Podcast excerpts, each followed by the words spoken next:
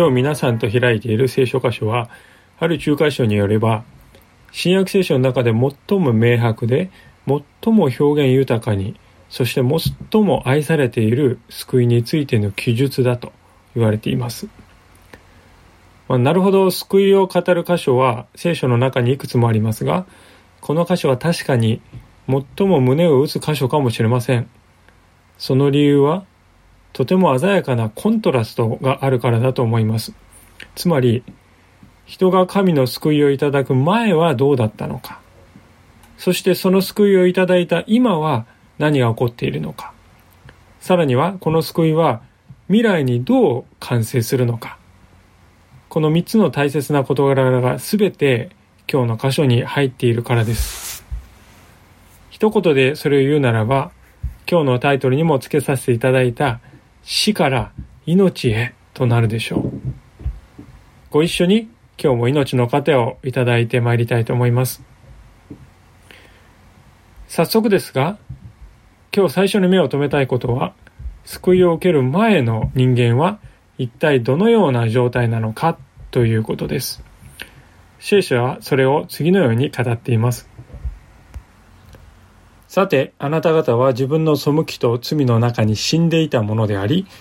かつてはそれらの罪の中にあって、この世の流れに従い、空中の権威を持つ支配者、すなわち不従順の子らの中に今も働いている霊に従って歩んでいました。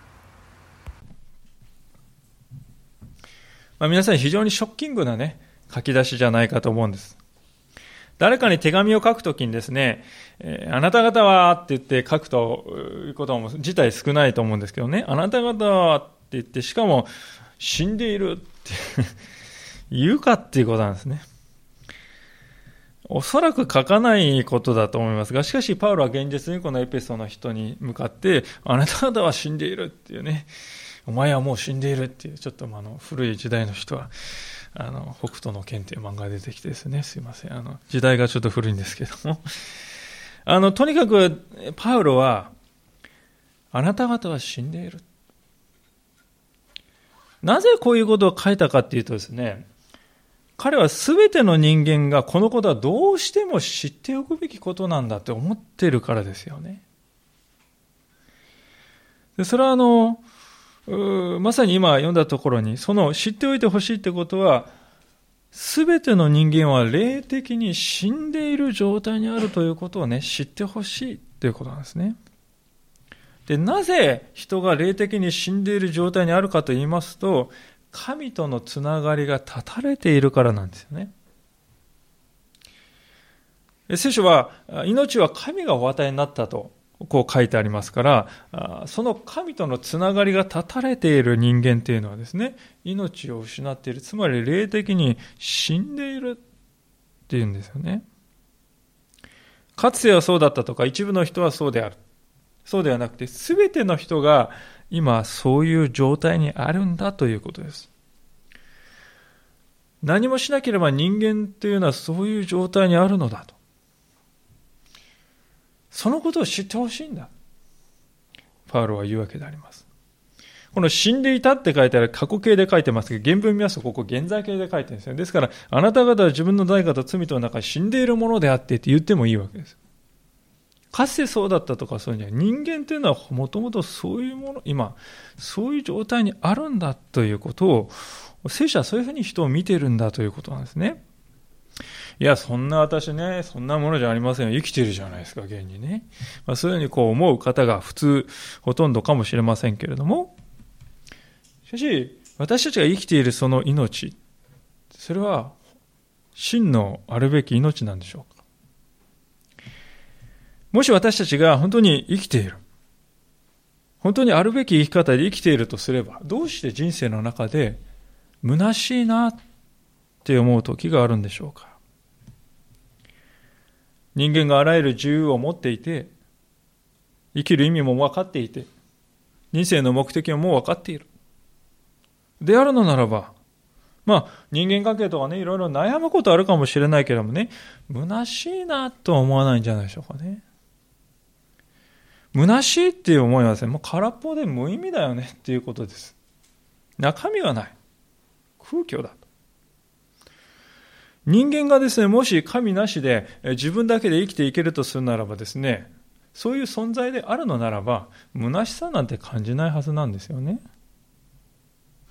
しかし、現実の人間を見ますと、どんな人であれ、必ず人生に虚しいなって感じる時を持っておりますね。いや、それはあの、人生の終わりが近い人じゃないですかって。いや、そんなことはないわけです。多くの人が子供の頃からすでになんで自分は生きてんだろうかって感じてたって、そんな方もね、いるわけであります。まあ、新聞の投書欄とか見てみますと、本当に生きる意味が、もう子供の頃から分かんなかったっていう方も、決してそんな例外的な人ではないんですよね。なぜそういうふうにこう、虚しさを感じるかというと、それはやはり人が霊的に死んだ状態にあるからであります。死んでいるということは皆さん、どういうことかというと、無価値だということです。動物とか人間もですね、死んでしまうとそこで価値を失うんですよね。まさに同じように人が霊的に死んだ状態にあると、心が価値を失うわけであります。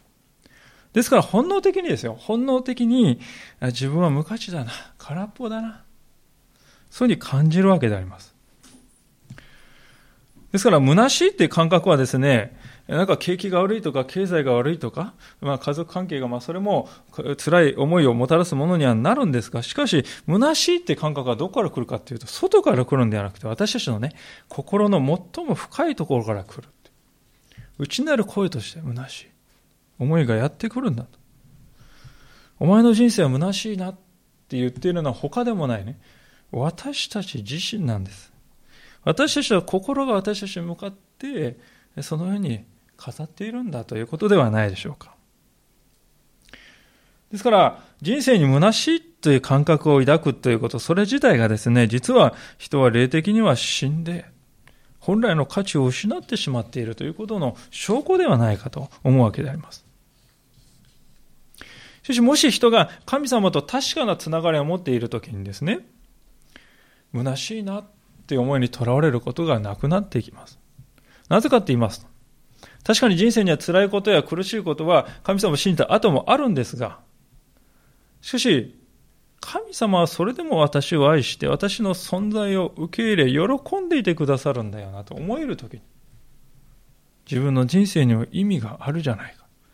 神が私を喜んで私を愛してくださるというその揺るぎない価値があるじゃないかと思える。それゆえに人生の虚しさから解き放たれていくことができるのではないかと思うわけです。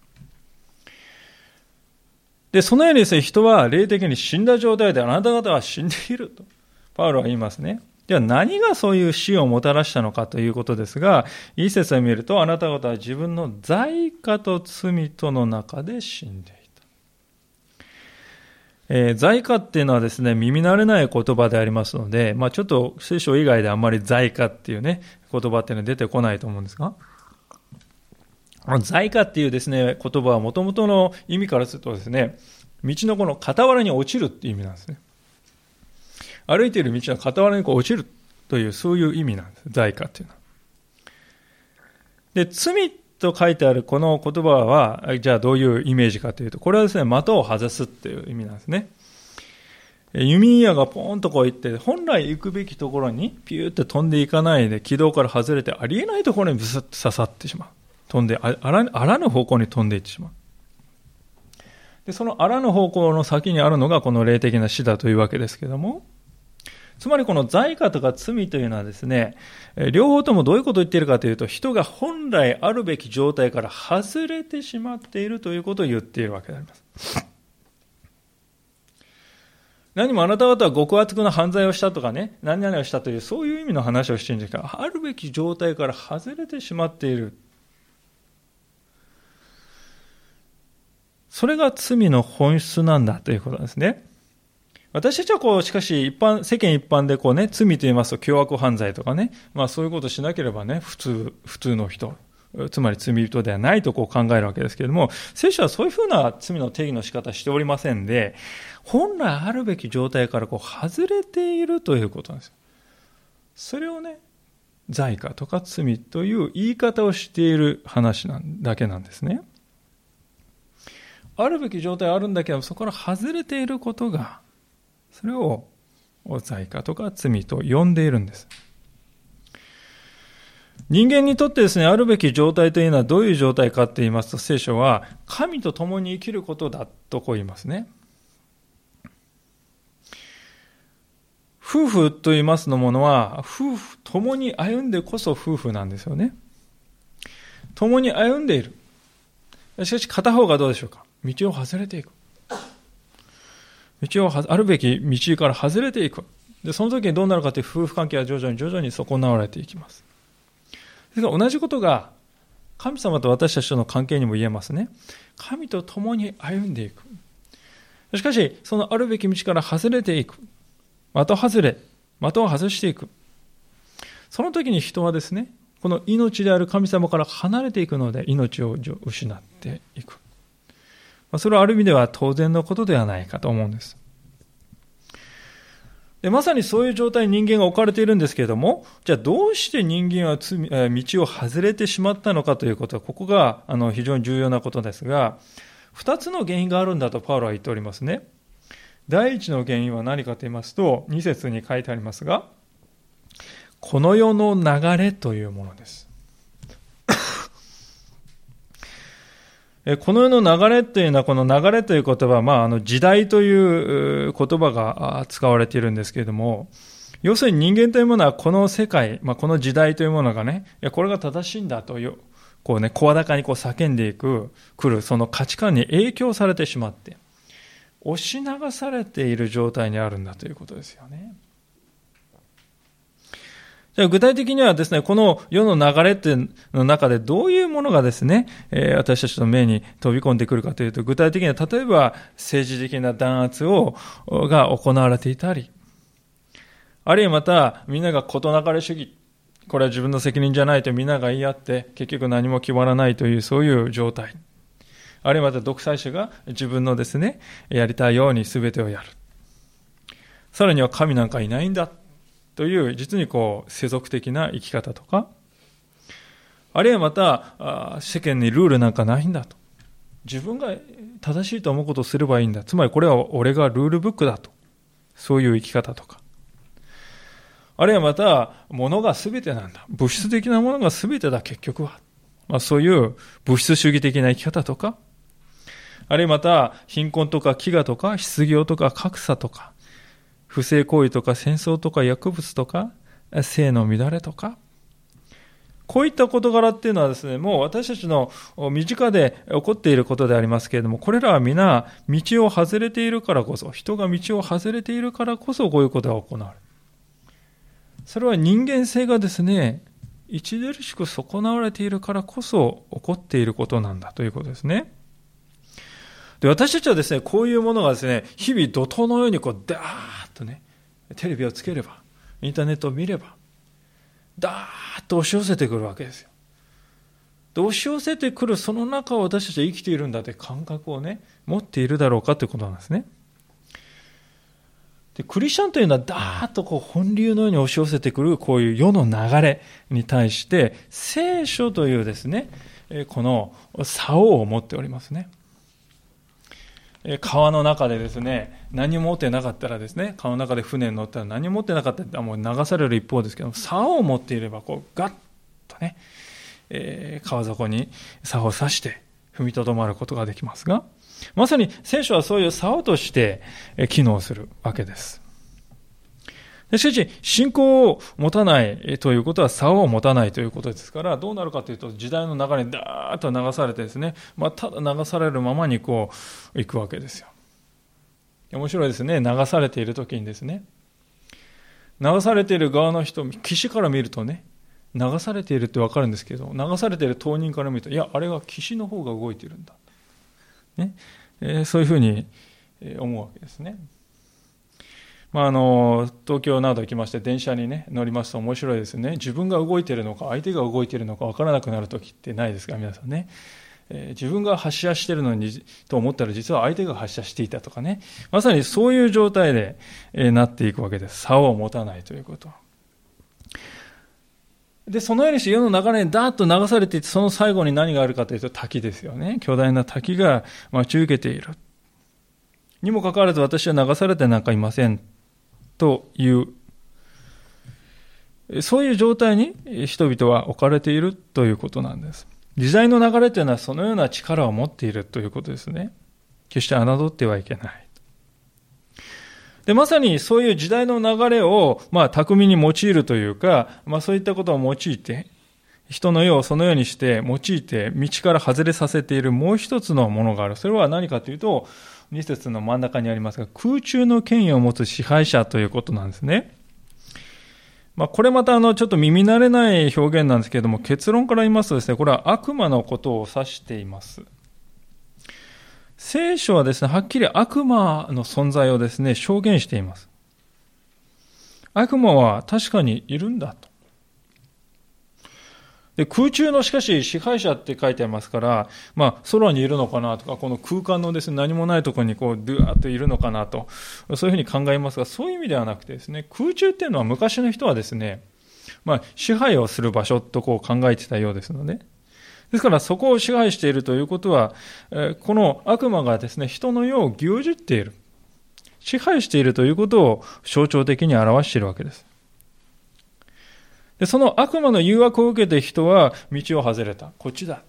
こっちの方がいいぞ。まさにそのようにして道を外れた状態にある。それがまさにあの有名な創世記の3章にアダムとエヴァに対する誘惑のところに書いてあるわけであります。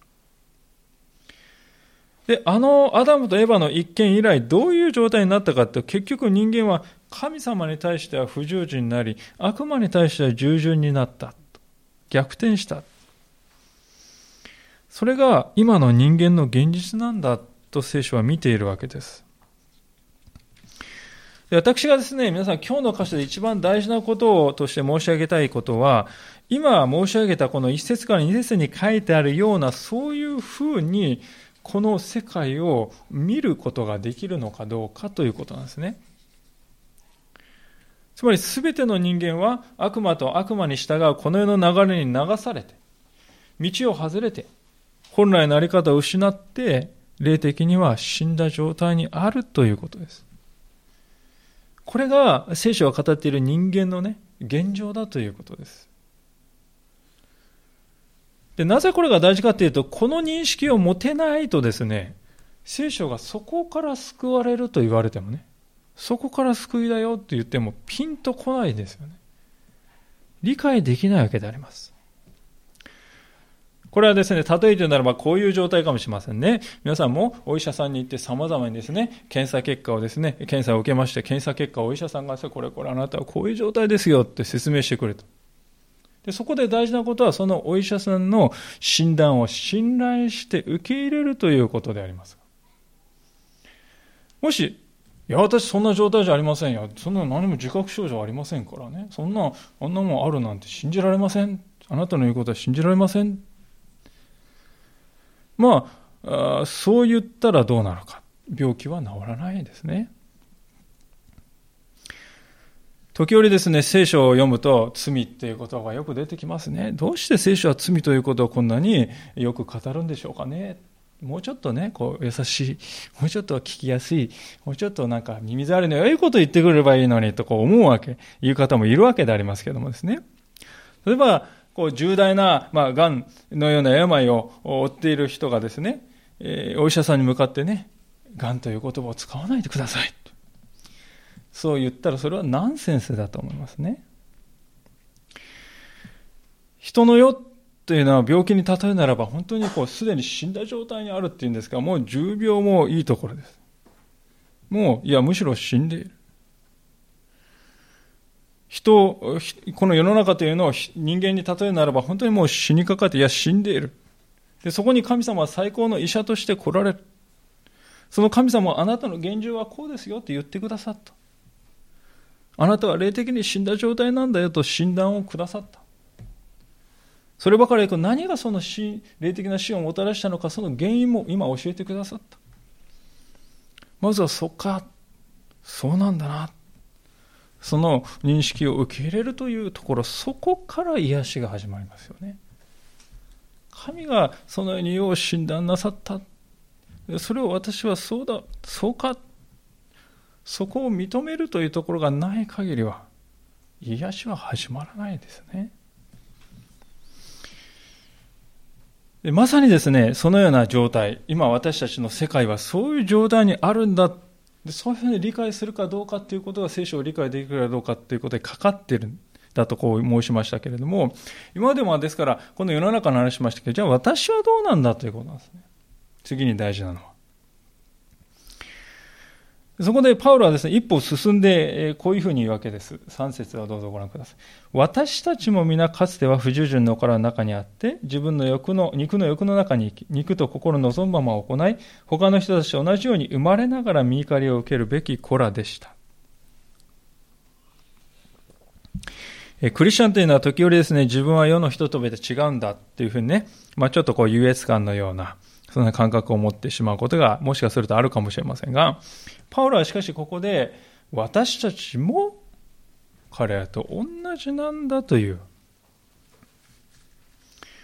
確かに私たちは悪霊の声に従う、そんなことはない。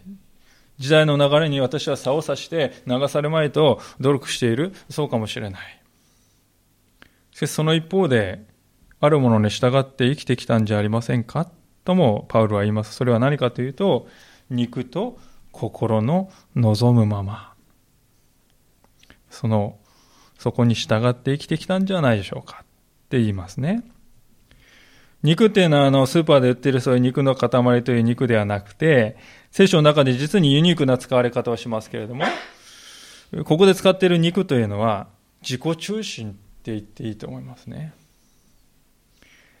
自己中心。この肉というものが私たちの心の中にですね、衝動をこうね、与えたり、あるいは熱望をね、呼び覚ましたりしてくるわけであります。私たちの心の中にある肉、つまりその自己中心が私たちの体を突き動かしております。そして時に私たちの心、理性も虜にしてしまうことがあるわけです。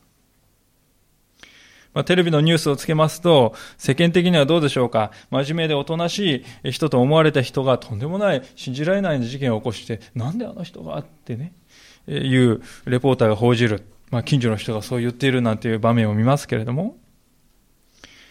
先日もですね、まあ、横綱が引退して、まあ、残念なことでありますが、えー、お酒が入っている時に気に入らない行動を弟弟子が取って、それを逆上した。そのことはきっかけになったと報じられております。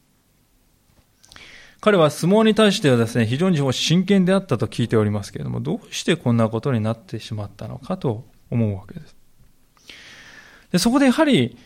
この肉というものが私たちの体だけでなく心も捉えている。支配しているということが現実にあるんだなということがわかるのではないでしょうか。この肉というものは現実に存在するわけであります。で気をつけないと私たちもこの肉と心のなすがままにされているとパウロは言うわけであります。ですから、その点においては、私たちもこの世の人と何も変わるところはないよという。私たちはスーパーマンではない。私たちは同じ要素を持っている。人間というものは皆道を外し、道を踏み外し、的外れな生き方をしているがゆえに、本来の価値を失って霊的に死んだ状態なんだよと。それは私たちも同じなんだ。というわけであります。だからこそ私たちはこの3節の最後に書かれているように、生まれながら見怒りを受けるべきものだったということですね。生まれながらと言いますと、罪っていうのはこの遺伝するっていうことを言ってるのかなと思いますね。遺伝なんだったら私が何ジタバタしたってしょうがないじゃないですかってね。遺伝するんでしょどうしたって避けられないってことじゃないですかっていうふうになりますけども、ここであの、生まれながらっていうのはそういうことを言ってんじゃなくてですね、皆さん、人生の中で罪がどうして始まったか私自身はわからないっていうことを言っているわけでありますね。皆さんどうでしょうか？人生を振り返ってみまして、私が最初に罪を犯したのはいつだったかっていうね、ここまではそうでなくて、ここからは罪を犯したなって、境界線が引くことができるかっていうと引けないですよね。気がついたら罪を犯していたな。気がついたら自分でもこれはするべきではないということをいつの間にかする人になってたな。でそれが正直な実感だと思いますよ。罪人としての、罪人としての性質が本来あるべき、こうあっちゃいけないと思っているのに、そこから外れていってしまう、その自分に気づいた、物心をついた時にはすでにそういうものがあったよね。親が教えてくれた？そうじゃない。ぜひそういう道を外れたいと思ったか？いや、そうじゃない。望んでもいないのに気がつくとすれば自分の中に自然に備わっていたよねっていうことです。それが生まれながらと書いてある。私たちの本質の中に深く深くそれがね、存在しているんじゃないの？ということなんですね。で聖書はですね、そういう人のうちにあるところの罪というものに対して神様はどうあるかというと、怒られるとはっきり書いております。え神が怒るというイメージをですね、好む人はほとんどいないと思いますね。できればこんなものはですね、見ないふりをしたい。神様がお怒りになったって、はいはい、次々、救いのところをちょっと見たいっていうね、そういうふうにこう思うのが人情というものでありますけれども、しかし聖書のありとあらゆるところに罪に対して神様は怒る姿が書かれております。で、それを無視したらですね、もう聖書っていうのはもう、聖書と呼べないものになると思うんですで。にもかかわらずですよ。にもかかわらず、キリスト教は愛の神を言うんでしょう。その愛の神が怒る。これは矛盾だ。そんなことが起こるはずがないという人がいますね。で皆さんは自分の子供を愛しているときに、子供が悪事を犯したときにその悪に対して見て見ぬふりをしなさいということなんでしょうか自分の子供を愛している親は子供に悪事に対して怒りを発する。それはあってはならないのでしょうか決してそうではないと思いますね。ある神学者はですね、怒ることがない神は気にかけることもないって言ってますね。怒ることがない神は気にかけることもない。いや、全くその通りではないかと思います。ですから皆さんにぜひ覚えていただきたいことはですね、皆さん、愛というものは怒りの反対かっていうとそうじゃないよということですよ。愛の反対は怒り、そうじゃない。怒りの反対は愛いや違うということです。愛と怒りっていうのはですね、対立概念じゃないんです。むしろ皆さん、怒りの反対って何ですか？無関心じゃないでしょうかね。神は私たちを無関心になられる。私たちに対して無関心であるということは決してありません。神様は私たちを見放すことはない。むしろ私たちを愛しているからこそ私たちが罪に陥っているときはその罪に対して深く悲しみ。私たちの道から外れさせたその罪に対して怒りを覚えられるということですね。ですから人間の置かれている状況はそのようなものなんだということなんです。私たちはですね、クリスチャンというのはどういう人かと言いますと、このように世の中を理解している人たちと言っても良いと思うんですね。それが本当に大事だと思います。そのことの理解をしっかり持つということが。なぜ大事かと言いますとですね、皆さん、自分がですね、どれぐらい深い穴に陥っているかという方がわからなければですね、その穴から救い出されたっていうことはどれだけ素晴らしいことかということもわからないですね。数年前かと思うんですけど、南米だったと思うんですけどね、鉱山の中に、えー、何十人かの人がですね、えー、取り残されて、えーえ、もう、救出が本当に難しいっていうニュースがありましたね。もう非常に深いところにですね、取り残されてしまって、え、で、大ニュースになりましたよね。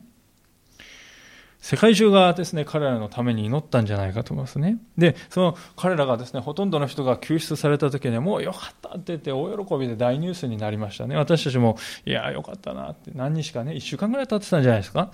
えー、救い出された時は。もう脱出こ、こんなところに取り残されたら脱出不能だっていうような深いところから救われたからこそそこまで喜びが大きかったんです。え今からまあ40年ぐらい前でしょうか、アポロ13号という宇宙船が月に行く途中で爆発してですね、えー、帰ってこれるかわからないという状態になったわけです。まあ、私は多分生まれてなかった時代ですけども。3人しか乗ってないですよ。その3人がですね、何とかして無事に地球に帰ってこれるようにと世界中が祈ったっていうね。で、彼らがこう、助け出されて、えー、無事に帰ってくるのはね、アポロ13、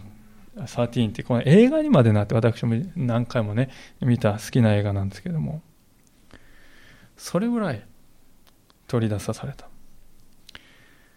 逆に言うと、それぐらいピンチに陥っているっていう状況があるから、そこから救われたっていうことが喜びなんです。ですから、私たちが自分の現実というものを正しく知ってね、ああ、私はこうだったんだ、こういうところだったんだ。でも、ここから救われたんだよな、ってことが分かってくるとね、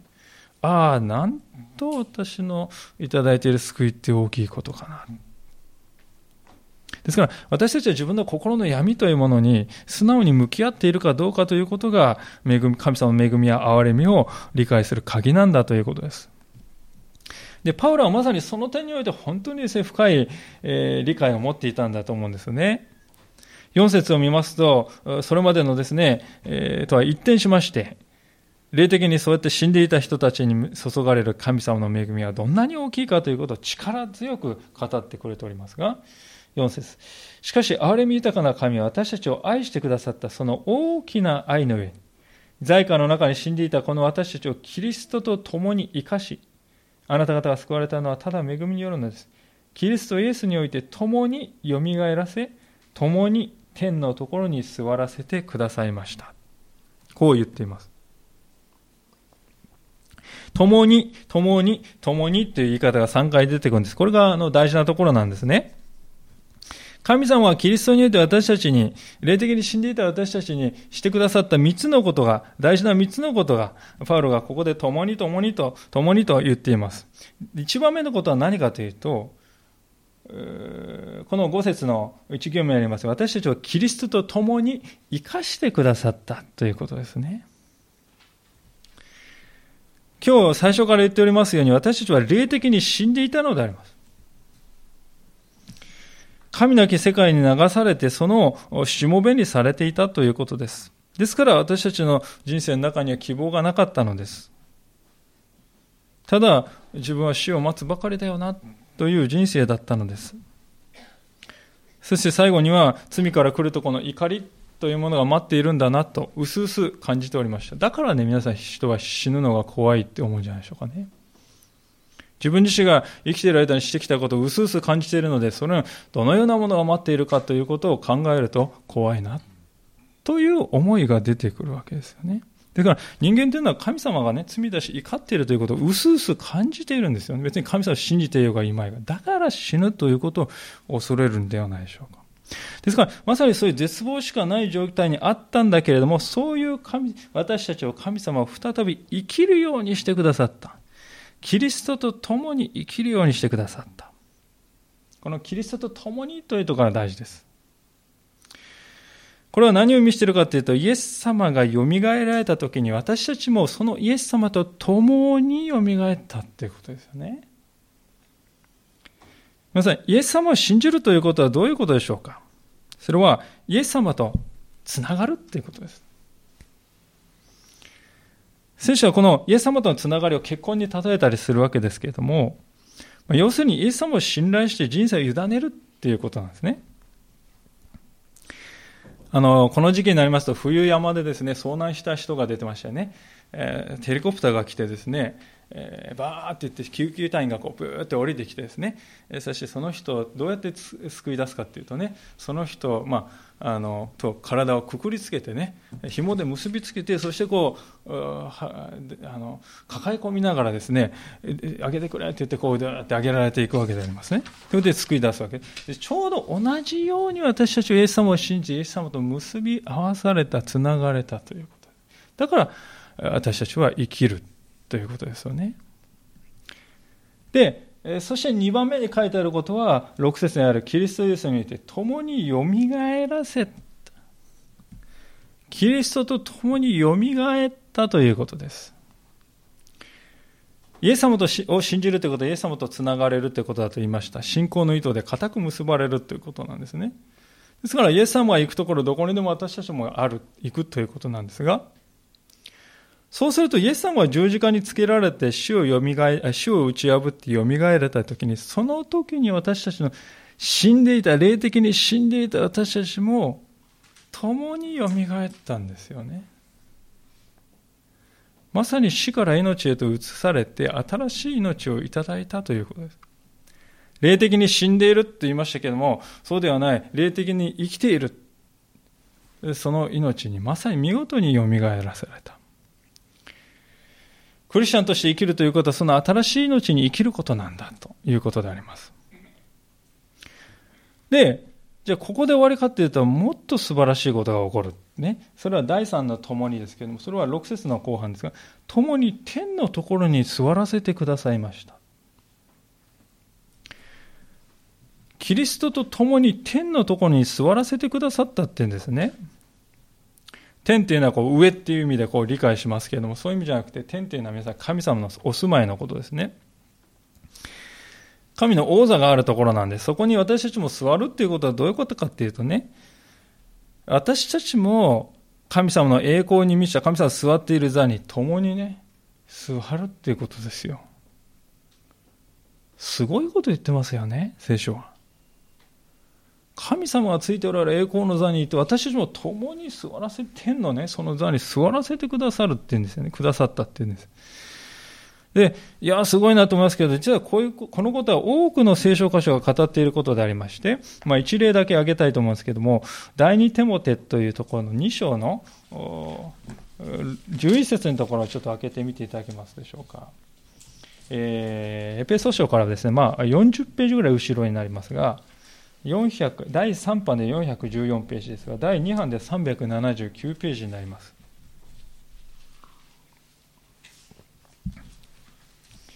第2テモテの2章の11節からのところですが、第3版414ページ、第2版では379ページが380ページです。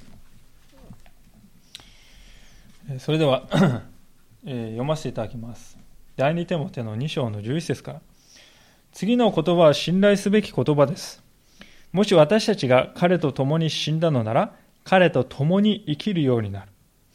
もし耐え忍んでいるなら、彼と共に治めるようになる。もし彼を否んだなら彼もまた私たちを否まれる。私たちは真実でなくても彼は常に真実である。彼にはご自身を否むことができないからである。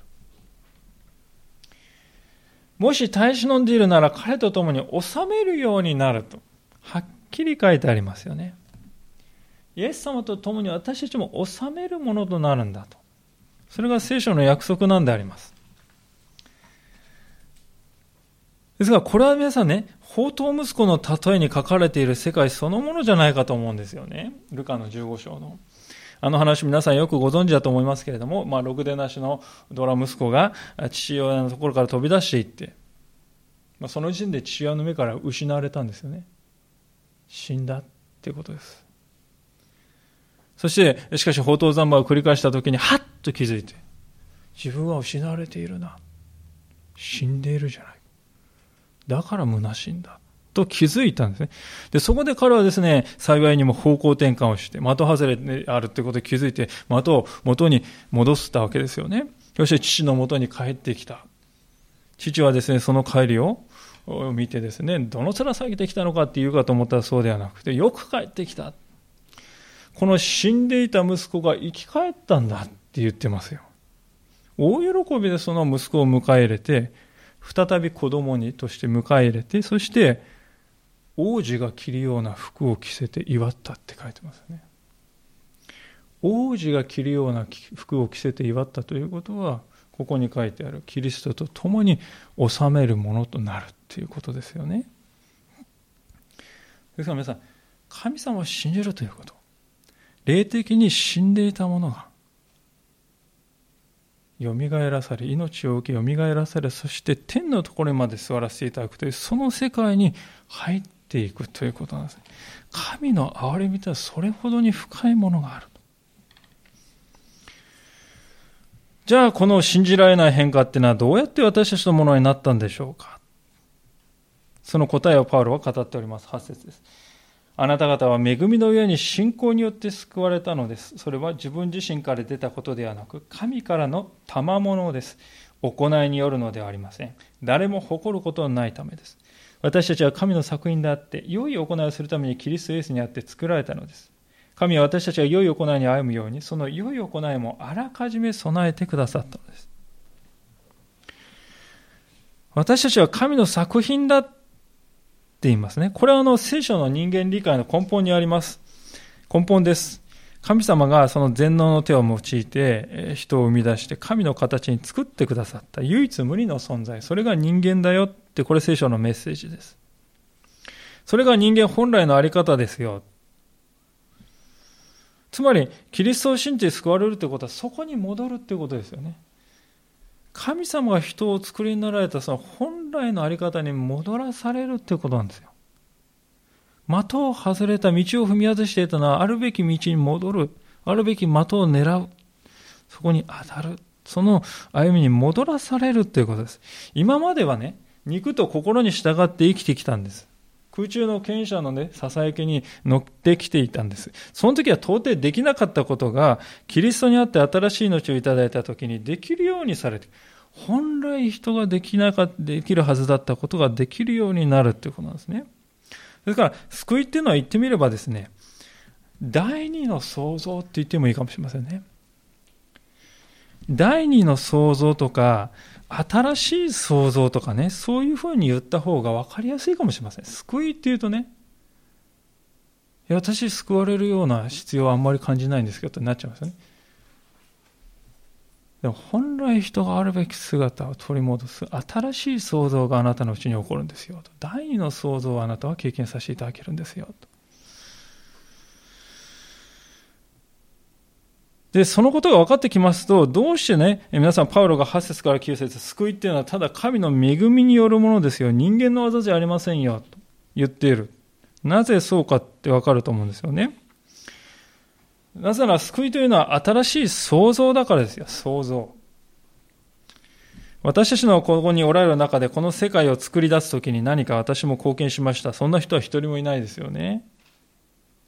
それそれどころか私たちが生まれる時にですね、私自分の意思で生まれて、自分の意思で命を自分で作って、そして自分の意思でお腹から出てきたんであります。そんな人も一人もいない。私たちは本当に生まれさせて生かされているに過ぎない。命を与えられたものに過ぎない。でそう考えると神様は私たちを新しく創造してくださるというとんでもなく大きなことをするときに人が何ができるかっていうことなんですね。そんな素晴らしい技。できないでしょう。だから救いというのは神様がなさること。神様の恵みなんです。ギフトなんです。人間は恵みの受け手ではあるけれども、恵みの原因ではないってある人いました。人間は恵みの受け手ではあるが、恵みの原因ではない。これは本当に大切なことです。この新しい創造っていうのはですね、じゃあいつなるんですかって言うと、もうそれは始まっているんですよね。なぜかというと、イエス様はよみが蘇られたからです。イエス・キリストが死を打ち破って蘇って、もはや死ぬことがない。新しい命に歩んでおられる。新しい命をご自分の身にまとっておられる。そのように、私たちもイエス様を信じてイエス様と繋がった私たちは、その新しい命をすでにいただいている。だからイエス様が死んで蘇ったように私たちも死んで蘇ることができるって信じていいんだよ。もう始まっているんだよということなんです。で、そういうふうにして新しい創造が私たちのうちになされていくと、そのことから結果として、10節で書いてある良い行いっていうのが出てくるということなんですね。良い行いというのは神と共に生きるということなんです。神様のご計画を知って、神様の願い、それを私の願いとして生きたいなっ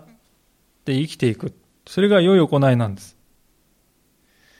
もし人がキリストと結び合わされているなら、キリストの願うことをしたいって思うようになっていくと思うんですね。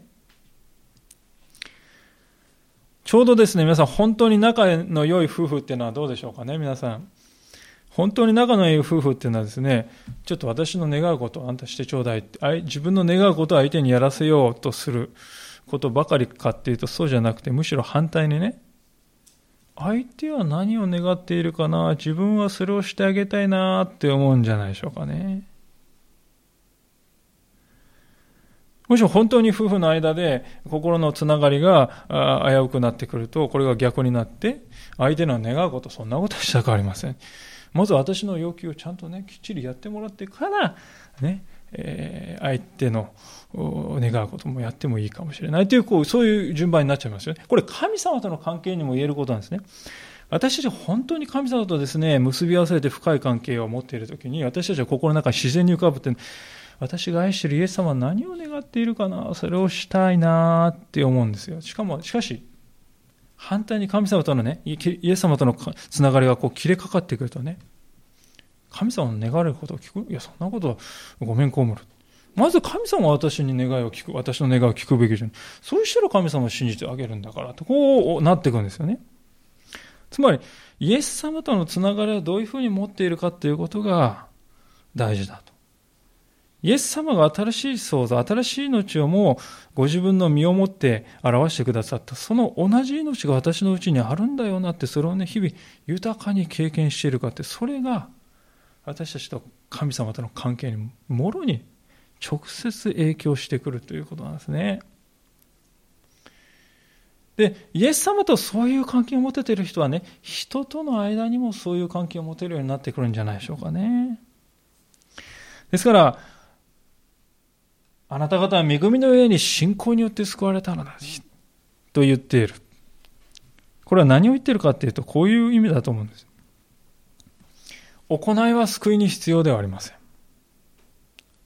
しかし、行いのためには救いが必要です。行いは救われるために必要なものではありませんが、行いのためには救いが必要です。そのことを聖書は言っているんであります。救いに必要なのはただキリストとつながることだけであります。そのつながりとは信頼するということから生まれます。そしてキリストとつながっているのなら結果として良い行いが生まれてきます。それは良い行いをしなくっちゃというですね、脅迫観念に駆られたような取ってつけたものではない。なぜかというと、10節に書いてあるその良い行いも神様はあらかじめ備えていてください。自然なんですよね。あ導かれてできたな。でそういう人を見るときにですね、本当に、あ、あその人が確かにイエス様とつながっているなと周りの人も分かるようになっていくんではないでしょうか。さあ、いかがでしょう？今日私たちはクリスチャンとはこの世の中というもの、あるいは時代というものをどのように見たらよいのかという話を最初にいたしました。で実は私たちも人間としてはその世の中の人々と何も本質的に変わるところはなくて霊的な信頼状態にある、あったということを申し上げる。そういう認識をですね、持っているかどうかということが大事です。で、そこ、そのような中から神様がどんなに大きなある意味を持って私たちを生かして蘇らせて天の座にまでつけてくださったということ。これをね、私たちは本気で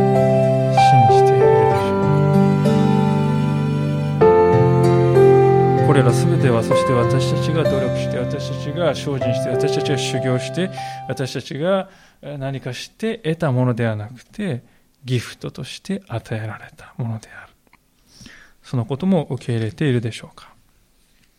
もう一度心を静めて主の恵みに思いを向けたいと思います。一言お祈りいたします。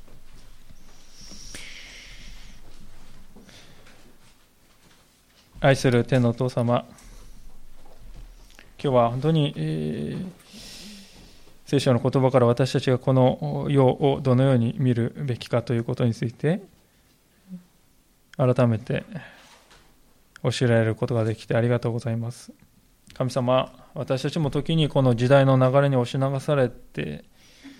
自分のあるべきところを見失うこともないわけではありません。そしてまた本当に私たちは信仰の目でこの世界を見たときに、人々がなんとこの流れに押し流されてしまっていることかと思います。そしてその流れを牛耳っている者がいて、そして人々はそれと気がつかずに、その先に何があるのかも知らずに、時にしかし、そんな状態でありながらも、なぜ自分の人生には虚しさがあるのだろうかと、そう悩みながらも、解決を生み出すことはできずにいます。神様しかし私たちはその中にあっても、この聖書の言葉という竿を持って、その時代の中に竿を刺すことができます。だから私たちが、私たち自身が時代の波に、流れに飲まれて、人々と同じような歩みをすることがないように、いや、むしろ、そのような時代の流れの中で、本当に主は私たちに一体何をしてくださったのだろうかと。霊的に死んでいたこの私を生かし、蘇らせ、天のところに座らせてくださった、そういうものとして、私を導いてくださったんだ、受け入れてくださったんだと、そのように理解して、イエス様が願われることは何だろうか、そのことを心の願いとして歩んでいくことができるように、どうぞ助けてください。私たちは本当に弱く小さなものであります。自分自身を見るときに自分の小ささばかり目がつきますけれども、しかしそれは恵みです。本当に弱さを知らされた者は、自分が陥っていた穴がどれだけ深いことを知らされ、深いかを知った者は、そこから救い出された、助け出されたことがどんなにか大きな恵みだったかということも分かるようになります。私たちが小ささを知れば知るほど神様の恵みの大きささをもっと知ることができるようになるでしょう。ですからありがとうございます。クリスチャンにとって本当に自分の小ささや愚かさを知ることはですから恵みに変えられます。ありがとうございます。どうかこのイエス様と共にこのクリスマスの時歩んでいくことができますように助けてください。イエス様のお名前によってお祈りします。アーメン